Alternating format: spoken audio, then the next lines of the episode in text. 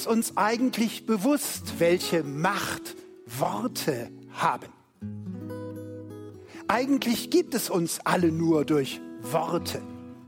Denn das, was uns Menschen ausmacht, ist, dass wir Zuspruch erfahren haben, dass wir angesprochen werden. Alle unsere Fähigkeiten haben wir als Säuglinge und Kleinkinder gewonnen, dadurch, dass mit uns gesprochen wurde, dass man uns zugesprochen hat. Hans-Joachim Eckstein versteht es meisterhaft, seinem Publikum Gutes zuzusprechen. Persönlich, klar, auf den Punkt fasst er Leben und Glauben in Worte. Außer in Vorträgen und Predigten tut er das auch in Form von Gedichten, Liedtexten, Meditationen. Ein edler Sammelband, Wertschätzungen, fasst viele dieser Kurztexte zusammen. Daraus lesen wir heute vor, hier im geschätzten Lesezeichen. Schön, dass Sie dabei sind. Ich bin Ute Häuser-Ludwig. Das Buch Wertschätzungen ist Ende 2019 im Hensler Verlag erschienen. Ein edler Leinenband. Anlass war der 70. Geburtstag des beliebten evangelischen Theologen Professor Dr. Hans-Joachim Eckstein im Januar 2020. Hans-Joachim Eckstein habe ich vor vielen Jahren als jungen Lehrer in einer Bibelschule erlebt. Zu der Zeit war er noch ganz ohne Ehrentitel. Schon damals konnte er Zusammenhänge und Geschichten aus der Bibel so erklären, dass ich Schritt für Schritt folgen konnte, gespannt zuhörte und immer wieder gestaunt habe. Wie Sie an dem kurzen Redebeitrag Ecksteins am Anfang dieser Sendung merken konnten, ist das mit dem klaren Zusprechen und Sprechen bis heute sein Markenzeichen geblieben. Das Zitat ist von 2019 und stammt aus der Festpredigt zum 60-jährigen Jubiläum des ERF.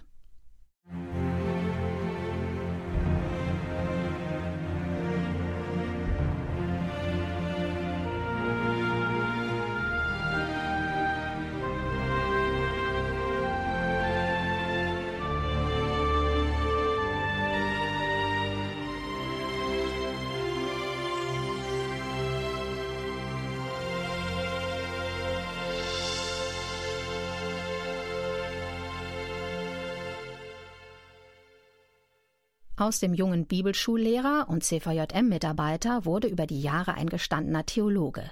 Studium in Erlangen und Tübingen, Promotion über das Gewissen, erste Berufserfahrungen als Hochschulassistent und dann als Hochschulpfarrer. In den 1990er Jahren wurde Hans-Joachim Eckstein Professor, arbeitete erst in Heidelberg, dann viele Jahre in Tübingen mit dem Schwerpunkt Neues Testament. Das Vortragen und Schreiben liegt ihm klar, tiefgehend, auf den Punkt. Diesen Stil hatte er von Anfang an. Neben vielem Wissenschaftlichem, was er geschrieben hat, hat er mit Gedanken, Gedichten und Sinnsprüchen den Alltag von vielen Menschen begleitet und bereichert. Dem Sammelband Wertschätzungen sieht man von außen seine stolzen tausend Seiten nicht an. Die Blätter sind hauchdünn, so wie Papier in der Bibel. Ein paar dieser tausend Seiten liest jetzt Andreas Odrich für Sie. Die Lieder zwischendrin sind ebenfalls von Hans-Joachim Eckstein. Es begann alles mit einem Vokabelheft.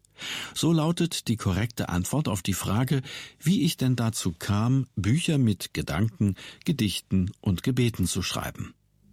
Noch bevor ich den Weg des Studiums einschlug und ohne auch nur davon zu träumen, einmal Autor, Hochschullehrer und Verkündiger des Evangeliums zu werden, wollte ich für mich selbst klärende und wesentliche Einsichten in knappen Sätzen festhalten. In einem kleinen schwarzen Oktavheft sammelten sich so erste Aphorismen an, die mich daran erinnern sollten, was mir für die eigene Glaubensentfaltung als wertvoll und für die Lebensgestaltung als hilfreich erschien. Denn was ich nach langem Rätseln und Fragen als Lösung und Antwort entdeckt hatte, das wollte ich nicht gleich wieder an den Alltag verlieren. Ausdrückliches Formulieren und wörtliches Aufschreiben erleichtert uns die Verinnerlichung und Umsetzung von Erkenntnissen bekanntlich besonders wirksam.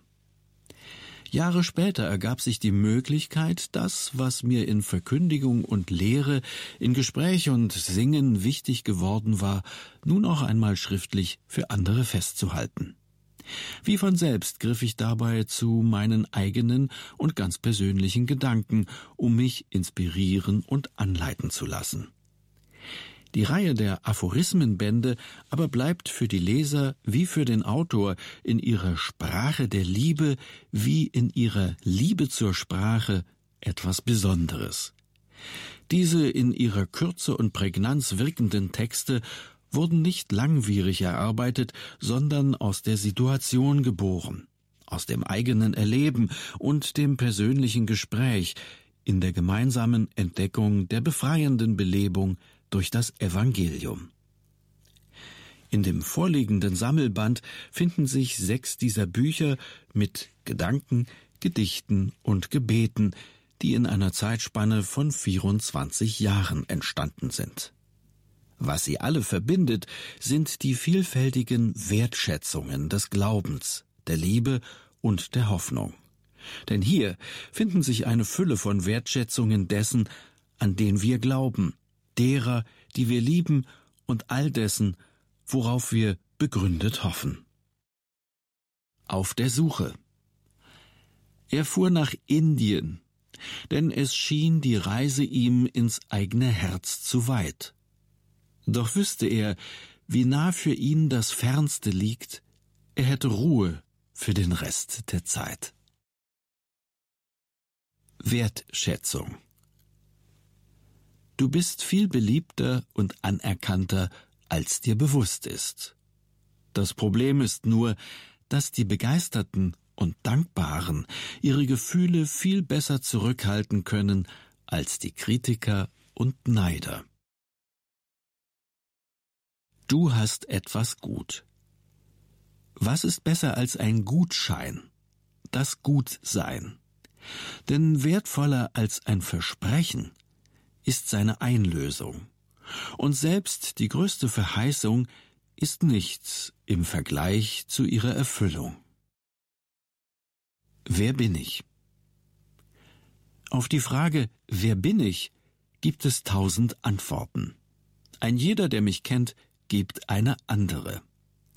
Aber welche davon ist die zutreffende? Und gibt es verschiedene, welche die für mich verbindliche? Stimmt das Bild, das meine Freunde von mir haben? Oder liegt die Wahrheit eher auf der Seite meiner Feinde? Kennt mich meine Familie am besten oder die am allerwenigsten? Bin ich vielleicht das, was ich tue, Beschränkt sich gar mein Wert auf den Wert meiner Arbeit? Zwar lebe ich oft nur noch, um zu arbeiten, anstatt zu arbeiten, um zu leben. Aber ich weiß wohl letztlich selbst, dass das nur Flucht ist und nicht Antwort auf die Frage nach dem Wesen meines Lebens. So ziehe ich mich still in mich zurück, um bei mir selbst zu hören und zu lernen.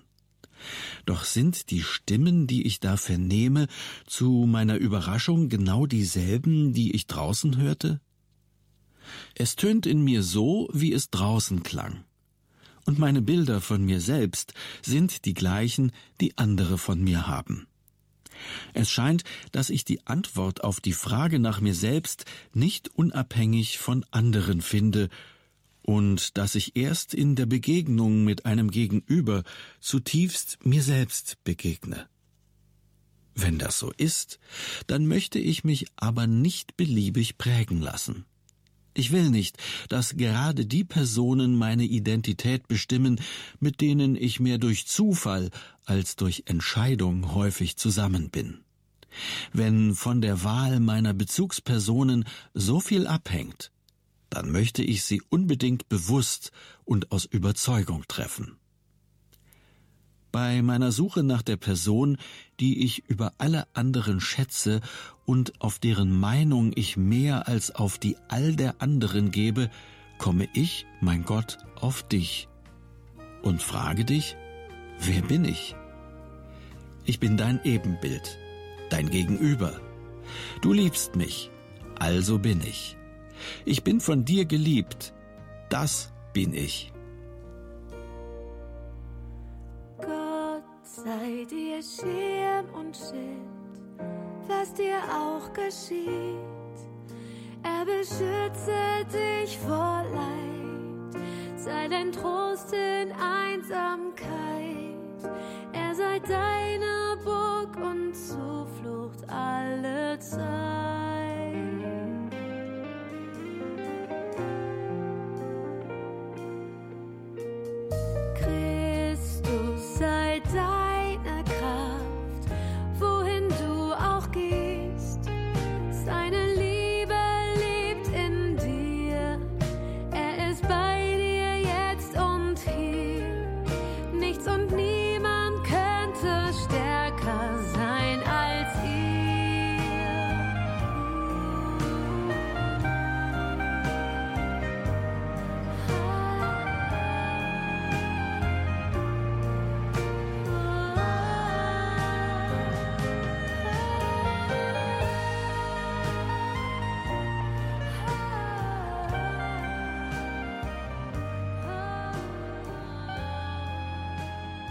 Flasche.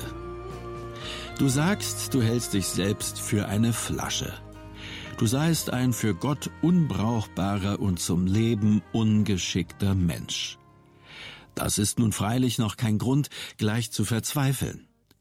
Denn auch die gewöhnlichste Flasche kann durch einen kostbaren Inhalt ausgesprochen wertvoll werden. Wenn Gott selbst durch seinen Geist in dir wohnt und das in dir bewirkt, was du an sich nicht sein kannst, dann bist du durch ihn, Flasche hin oder her, ein unendlich wertvoller Mensch. Total verfahren. Wenn wir aus Versehen den Rückwärtsgang drin haben und deshalb in die falsche Richtung fahren, dann hilft kein Beschleunigen und kein Gas geben, sondern nur bremsen, schalten und umkehren. Wenn wir Gott in unserer Verzweiflung darüber, dass bei uns alles so verkehrt läuft, um seine Kraft und Unterstützung bitten, dann wird er uns, weil er uns liebt, mit Sicherheit nicht geben, worum wir ihn bitten. Wie sollte er auch fördern, womit wir uns schaden, und beschleunigen, was uns von ihm wegführt? Bevor er uns erhört, wird er wohl warten, bis wir uns besinnen und merken, dass wir uns mit unserem Verhalten von ihm und uns selbst wegbewegen. So bleibt uns dann in unserer verfahrenen Situation nur noch das eine und einzig Richtige übrig, nämlich zur Ruhe kommen, schalten und umkehren. Ich bin. Ich bin so groß oder klein, breit oder schmal, auffällig schön oder unauffällig hässlich oder auch umgekehrt, wie ich nun mal bin.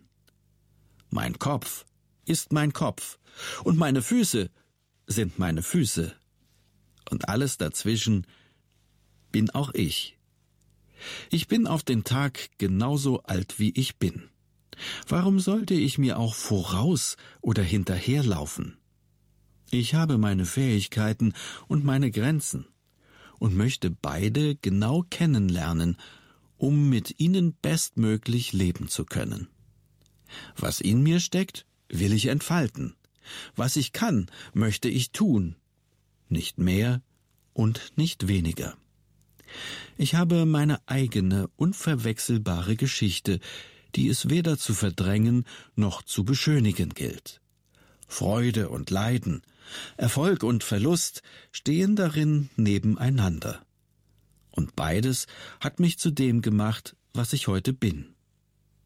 Ich habe die Ausbildung, den Beruf und die Stellung, die ich habe. Möglichkeiten, mich zu verbessern, nehme ich gerne wahr. Aber über Unmöglichkeiten will ich mir nicht den Kopf zerbrechen und mir durch den Vergleich mit anderen nicht dauernd selbst das Leben schwer machen.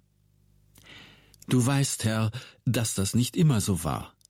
Zu meiner Überraschung begann der Weg zu mir selbst da, wo ich mich auf den Weg zu dir machte. Als ich dich so sehen wollte, wie du wirklich bist, begann ich zugleich mich selbst mit neuen Augen zu sehen. Als ich mich mit dir versöhnen ließ, wurde ich auch zunehmend mit mir selbst und meinem Leben versöhnt. Damals wie heute möchte ich dich annehmen, als das, was du bist, mein Herr und mein Gott. Und damals wie heute erfahre ich, dass ich gerade darin mich selbst annehme und werde, was ich bin. Dein Mensch.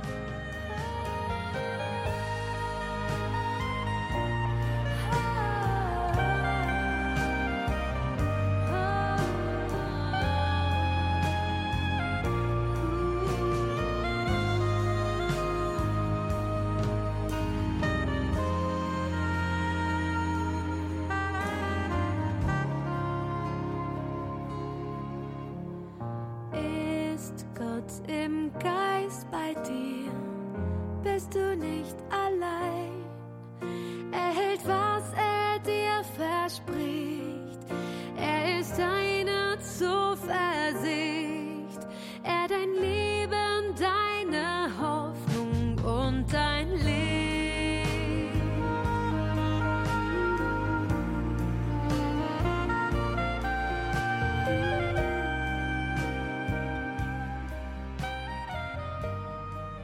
Im Wesentlichen.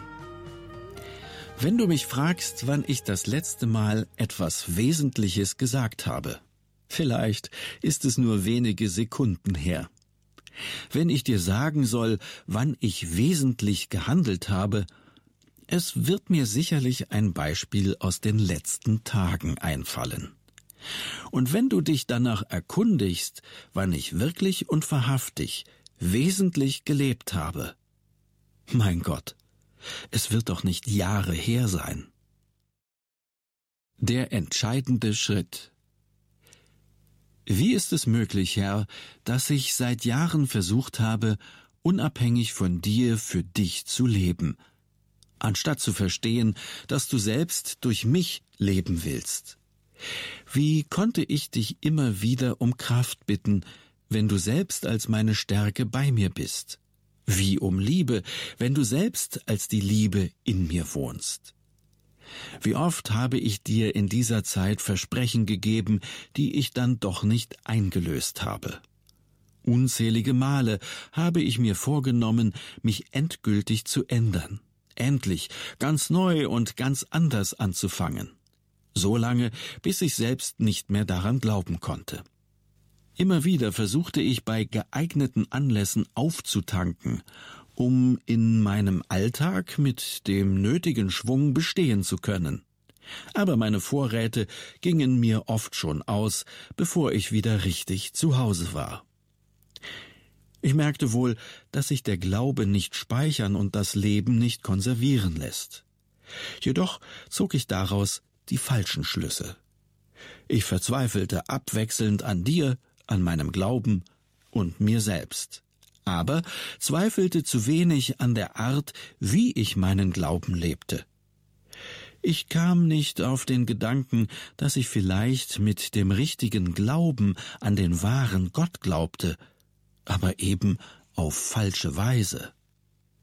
Ich dachte, du wärst mir mit deinem Kreuz und deiner Auferstehung viele entscheidende Schritte entgegengekommen bis auf den einen, den ich allein und ohne dich zu gehen hätte. Ich fühlte mich verpflichtet, auch etwas von mir aus für dich zu tun, nachdem du schon so viel für mich getan hattest. Aber je mehr ich mich anstrengte, desto verkrampfter und verzweifelter wurde ich. Zwar bat ich dich stets um deine Unterstützung, aber letztlich suchte ich das Entscheidende doch bei mir. Jetzt erkenne ich, dass gerade das mein Fehler war, dass ich von mir etwas erwartete, was du gar nicht von mir gefordert hattest, dass ich etwas erkämpfen wollte, was ich in dir schon längst hatte. Du bist mir nicht nur neun oder auch neunundneunzig Schritte entgegengekommen, so dass jetzt alles an meinem einen eigenen Schritt läge, sondern du bist alle, zehn oder hundert Schritte auf mich zugekommen, damit ich nun jeden Schritt, den ich zu gehen habe, mit dir und durch dich gehen kann. So will ich dir von nun an nichts mehr versprechen, aber möglichst alles erlauben. Ich möchte dich nicht mehr nur für meine Geschichte beanspruchen, sondern mich für deine Geschichte mit dieser Welt und mit mir öffnen. Ich werde dich weniger um Dinge bitten, aber dir für viel mehr danken. Danken dafür, dass es keine Situation geben wird, in der du nicht bei mir sein wirst, danken dafür, dass du selbst mit deiner Gnade und Treue mir alles das bist, was ich brauche, um nach deinem Willen zu leben. Jetzt bin ich mein Leben nicht mehr leid, sondern auf dein Leben gespannt. Ich brauche nicht mehr an mir zu verzweifeln, sondern kann auf dich hoffen. Ich habe erkannt, dass nicht ich den Glauben trage, sondern der Glaube mich trägt. Alle deine Worte werden für mich plötzlich zu Verheißungen, weil ja auch deine Aufforderungen von dem sprechen, was du selbst durch mich tun willst. Ich bin befreit davon, ständig meinen eigenen geistlichen Puls zu fühlen, weil ich weiß, dass dein Herz wirklich für uns Menschen und damit auch für mich schlägt. Nicht, dass sich bei mir selbst etwas Entscheidendes geändert hätte und ich plötzlich stark wäre, wo ich vorher schwach war. Nein, neu ist nur, dass ich anfange zu verstehen, was ich in dir gefunden habe. Ich brauche weder etwas Neues noch etwas anderes, als ich schon lange habe. Aber das brauche ich, nämlich dich. Und dies ist auch das Befreiende und Beglückende an meiner neuen Erkenntnis, dass es in meinem Glauben auf dich ankommt und um dich geht. Wie ich mich kenne, werde ich das immer wieder vergessen. Aber du vergisst es nicht. Und wie ich dich kenne, wirst du mir in deiner unendlichen Geduld dann wieder die Augen öffnen und mich zu dir zurückholen und dafür danke ich dir von ganzem Herzen. Eines aber wird mir noch lange unfassbar bleiben. Wie ist es möglich, Herr, dass du immer noch und trotz allem an mir festhältst?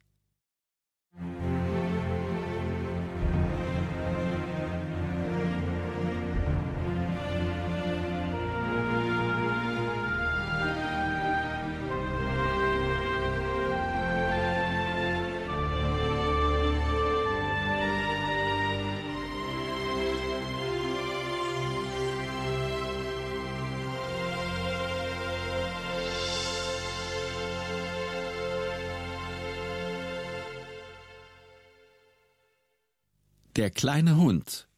Ein Moritatengesang. Es war einmal ein kleiner Hund, ganz hungrig und verzagt. Einen alten Knochen hat er noch, doch der war abgenagt.